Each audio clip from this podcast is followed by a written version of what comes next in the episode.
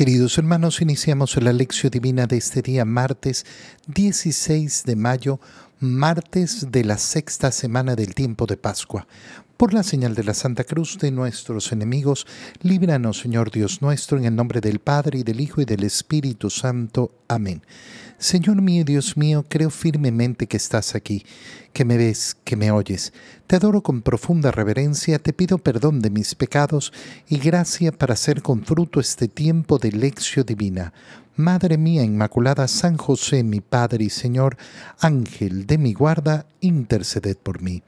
Continuando en este día martes con la lectura del libro de los Hechos de los Apóstoles, leemos el capítulo 16, versículos 22 al 34. En aquellos días la gente de, la ciudad de Filipos se alborotó contra Pablo y Silas, y los magistrados ordenaron que los desnudaran y los azotaran. Después de azotarlos mucho, los metieron en la cárcel y les ordena, y le ordenaron al carcelero que los vigilara bien. Siguiendo esta orden, él los metió en el calabozo, de más adentro, y les aseguró los pies en el cepo. A eso de la medianoche, Pablo y Silas estaban en oración cantando himnos al Señor, y los otros presos los escuchaban.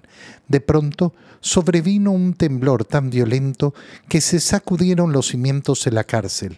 Las puertas se abrieron de golpe y a todos se les soltaron las cadenas.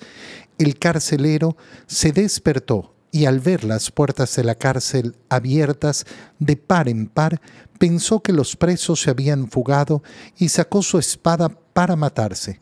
Pero entonces Pablo le gritó, No te hagas ningún daño, aquí estamos todos.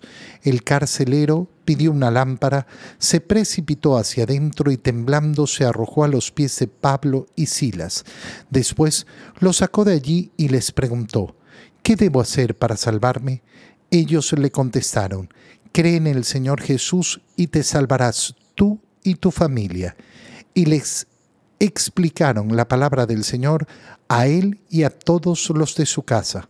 El carcelero se los llevó aparte y en aquella misma hora de la noche les lavó las heridas y enseguida se bautizó él y todos los suyos. Después los invitó a su casa, les preparó la mesa y celebraron una fiesta familiar por haber creído en Dios. Palabra de Dios. Hay varias ideas que son sumamente importantes en la lectura que acabamos de hacer. En primer lugar, la idea de la injusticia.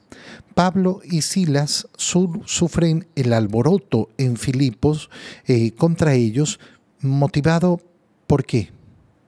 Que han hecho para eh, eh, que se arme este alboroto. Peor, ¿qué han hecho para ser desnudados y azotados? Y después de ser azotados mucho, metidos en la cárcel. ¿Dónde está el juicio? ¿Dónde está la acusación? ¿Cuál es el delito que han cometido? Ninguno. Nos enfrentamos entonces a un hecho de completa y absoluta injusticia. ¿Causado por qué? Por la predicación del Evangelio.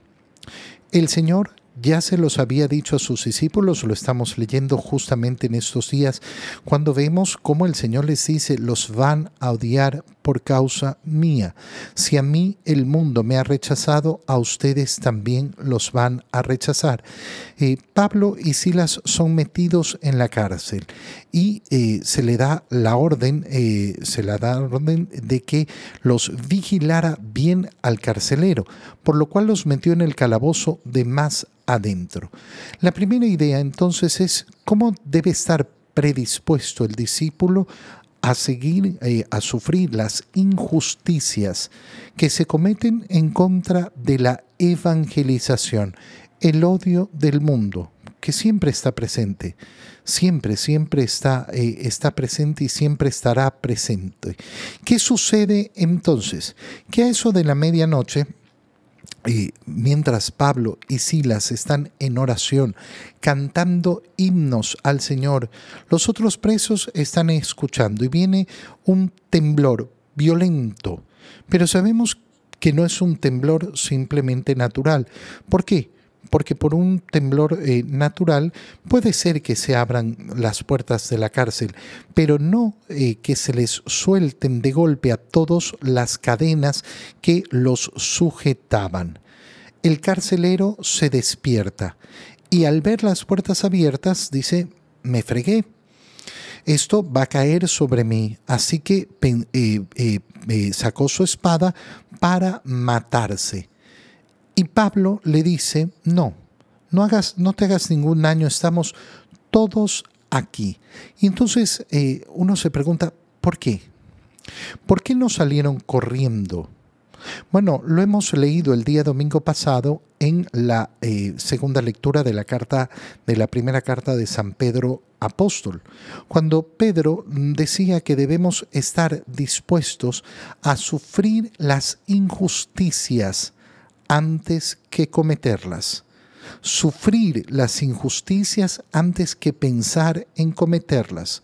Y claro, uno puede pensar, bueno, yo estoy injustamente aquí en la cárcel, pero resulta que las consecuencias de escaparse iban en contra del carcelero. Él tiene alguna responsabilidad de la injusticia. No, está realizando su trabajo. Su trabajo no es un mal trabajo, su trabajo no es un trabajo despreciable, no es él el que ha realizado la injusticia. La injusticia la han realizado quienes eh, los han metido en la cárcel. Él está cumpliendo su trabajo de vigilar. Y entonces esa, eh, ese acto de escaparse de la cárcel, a pesar de que estar ahí es una injusticia, hubiera significado cometer una injusticia contra ese carcelero, impedirle cumplir su trabajo, su trabajo que hasta donde sabemos lo estaba realizando de manera honesta, de manera, eh, de manera honrosa. No tenemos por qué imaginarnos que era un perverso, malvado, eh, que maltrataba a todos los presos sin justificación. ¿no? Era un hombre que tenía ese trabajo. Este hombre se postra a los pies de Pablo eh, y, de, eh, y de Silas y les pregunta entonces, ¿qué debo hacer para salvarme? Aquí dos ideas, dos ideas importantísimas. ¿Por qué? Porque en este momento cobra, eh, cobra luz, toma luz ¿Por qué han sufrido esas injusticias? Para hacerle un bien a este hombre. Para que este hombre a través de esa injusticia pudiera recibir el mensaje del Evangelio. Y esto es precioso. ¿Por qué? Porque cuando enfrentamos las injusticias, cuando enfrentamos los olores, cuando enfrentamos los sufrimientos, ¿qué tenemos que ver como cristianos? La oportunidad del bien. El cristiano está llamado siempre a convertir todos los males en oportunidades para hacer el bien. Muchas veces yo no voy a poder mm, evitar el mal, evitar las injusticias, pero yo tengo que pensar en lo que sí está en mis manos. ¿Y qué es lo que está en mis manos? Lo que está en mis manos es decidir ¿Qué voy a hacer delante de ese mal? ¿Qué voy a hacer delante de ese dolor? ¿Qué voy a hacer delante de esa injusticia? ¿Voy a generar más mal? ¿Voy a generar más dolor? ¿Voy a generar depresión y angustia?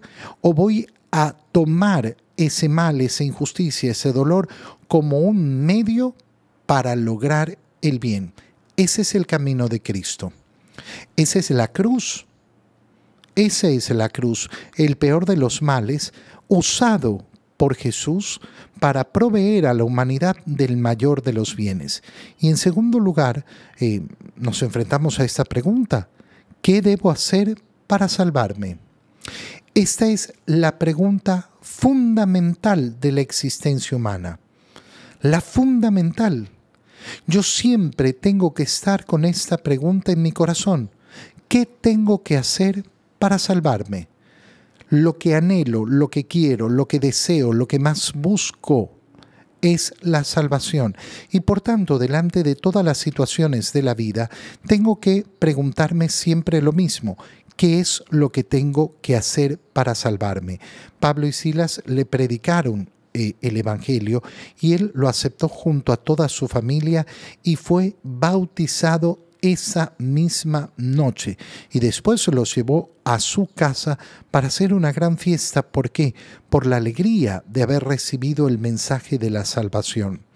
En el Evangelio, leemos el Evangelio de San Juan capítulo 16 versículos 5 al 11.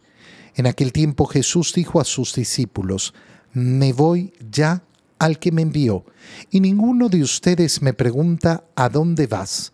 Es que su corazón se ha llenado de tristeza porque les he dicho estas cosas. Sin embargo, es cierto lo que les digo, les conviene que me vaya, porque si no me voy, no vendrá a ustedes el Paráclito, en cambio, si me voy, yo se lo enviaré. Y cuando Él venga, establecerá la culpabilidad del mundo en materia de pecado, de justicia y de juicio. De pecado, porque ellos no han creído en mí. De justicia, porque me voy al Padre y ya no me verán ustedes. De juicio, porque el príncipe de este mundo ya está condenado. Palabra del Señor. Las palabras del Señor eh, en esta parte de su discurso en la última cena son verdaderamente eh, bellas y profundas. Fíjense cómo les dice, me voy ya al que me envió. Y sin embargo, ninguno de ustedes me pregunta, ¿a dónde vas? ¿Por qué? ¿Por qué no preguntan? Porque lógicamente están, eh, eh, eh, están con ese interrogante en su corazón, pero lo que pasa es que se han llenado de tristeza. El corazón que se llena de tristeza no sabe hacer las preguntas adecuadas.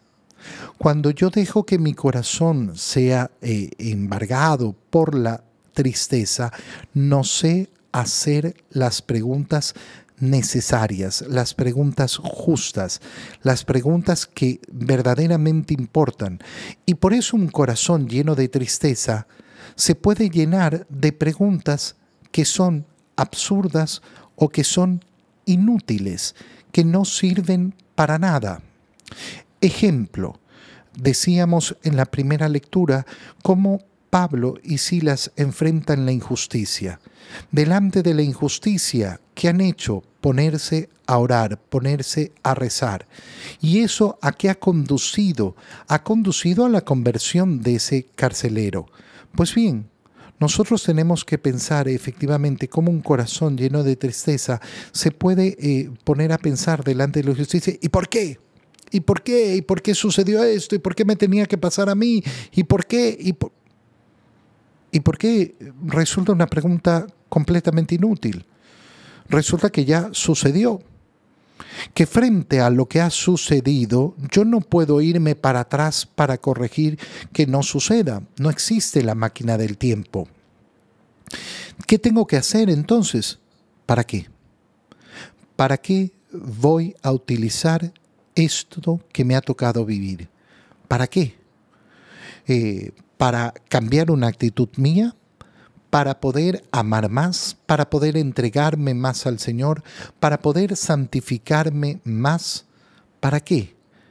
Un corazón lleno de tristeza no sabe preguntar lo que verdaderamente importa. Les he dicho estas cosas y por eso se han llenado de tristeza. Sin embargo, es cierto que les, lo que les digo, les conviene que me vaya conviene que sufran mi ausencia. Conviene que sufran mi ausencia. Fíjate cómo el Señor les está haciendo ver a sus discípulos cómo en su tristeza están tan ciegos que no ven lo que verdaderamente es conveniente. Y a nosotros nos sucede igual. En medio de la tristeza, no ver lo que conviene verdaderamente. Uno puede pedir, por ejemplo, por poner un un ejemplo.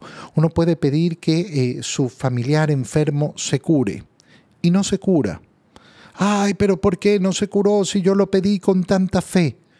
Porque posiblemente no era conveniente.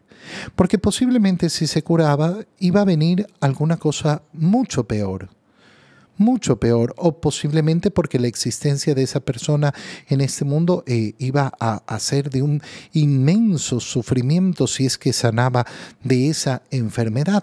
No lo sabemos. Dios lo sabe. Dios efectivamente toma las decisiones correctas. Cuando nosotros creemos que en cambio la opción que yo quería, esa es la mejor, entonces no veo verdaderamente lo que conviene lo que conviene. Y el Señor les dice, conviene que yo me vaya, ¿por qué? Porque si no, no vendrá a ustedes el Paráclito. Fíjate cómo está hablando el Señor del Espíritu Santo y por eso en estos días tenemos que crecer en el deseo de vivir la gracia, la acción del Espíritu Santo, porque las palabras que está diciendo el Señor son enormes. Conviene que yo me vaya para que venga el Paráclito. Pero Señor, yo quiero estar al lado tuyo, pero conviene, es superior. ¿Por qué? Porque la presencia del Señor, que es preciosa, hermosísima, es nuestro Salvador, y no es lo que Dios nos quiere dar. Lo que Dios nos quiere dar es al Paráclito. ¿Por qué? Porque es el amor entre el Padre y el Hijo. No entre un Padre y un Hijo, sino entre Dios Padre y Dios Hijo, participar del Espíritu Santo, recibir el Espíritu Santo, significa recibir el mismo amor con que desde toda la eternidad el Padre ama al Hijo y el Hijo ama al Padre. No hay una gracia mayor que esa recibir efectivamente el mismo amor del Padre al Hijo. Cuando Él venga establecerá la culpabilidad del mundo en materia de pecado, de justicia y de juicio. Y comienza a explicar el Señor. Es decir, el Espíritu Santo va a ser el que establezca la culpabilidad. ¿Por qué son culpables los hombres? Recuerda la frase de la primera lectura. ¿Qué debo hacer para salvarme? Bueno, el que va a establecer efectivamente la culpabilidad del mundo que no lleva a la salvación eh, será el Espíritu Santo en materia de pecado, de justicia y de juicio. ¿En qué consiste la materia del pecado? No haber creído en Jesús, no creer en Él. Ese es el pecado. No creer en Él significa, en primer lugar, no creer que es el Cristo, el Mesías, el Salvador, el Hijo de Dios hecho hombre. No creer en su salvación. No, yo creo que Jesús es, es mi Salvador. ¿Te confiesas? ¿Vas a misa? ¿Comulgas? Ah, bueno, eso no.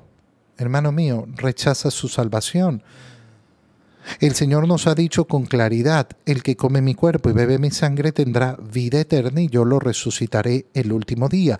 Esa es la salvación. Si yo rechazo la comunión, rechazo la salvación. Hay muchas personas que creen, no, lo importante es esto y lo otro. No, mira, hay muchas cosas que son importantes y que debemos hacer, pero hay una que es central. Si yo rechazo esa, rechazo al Salvador. Y me están diciendo que el pecado consiste justamente en no creer en Él, no creer en Jesús, de justicia, porque me voy al Padre y no me verán ustedes. ¿Qué quiere decir? Que la justicia verdadera no es la de este mundo. En este mundo la justicia, ¿dónde puso a Jesús? En la cruz. ¿Y qué está diciéndoles el Señor? Esa justicia no importa. La justicia verdadera es la de Dios y esa la establece el Espíritu Santo. Y finalmente, eh, finalmente respecto al juicio. ¿Por qué? Porque el príncipe de este mundo ya está condenado. Qué bonitas palabras, porque significan lo siguiente. Dios ha vencido. Satanás no puede vencer. Podrá herir a muchos, podrá conquistar a muchos, pero nunca vencerá. Y esto es algo que Satanás detesta que le recuerden. ¿Qué es el condenado? El derrotado. Ha sido ya derrotado. No será derrotado el último día. Su condena ya está. Su derrota ya está. Te doy gracias, Dios mío, por los buenos propósitos, afectos e inspiraciones que me has comunicado en este tiempo de lección divina. Te pido ayuda para ponerlos por obra. Madre mía Inmaculada, San José, mi Padre y Señor, Ángel de mi guarda, interceded por mí. María, Madre de la Iglesia, ruega por nosotros. Queridos hermanos, reciban mi bendición en este día en el nombre del Padre y del Hijo y del Espíritu Santo. Amén. Que tengan todos un feliz día.